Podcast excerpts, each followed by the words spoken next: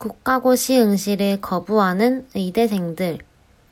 정부의 의대수 증가 정책에 대한 반대 행동으로 현재 의과대학에 재학 중인 학생들이 곧 치러지는 국가고시 응시를 거부하고 있다. 국가공시에 응시를 해서 합격해야만 의사면허 취득이 가능하다.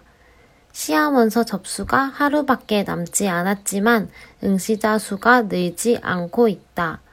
올해 국가시험 응시생이 적은 만큼 내년 의료인력 수급에 문제가 발생할 것으로 예상된다.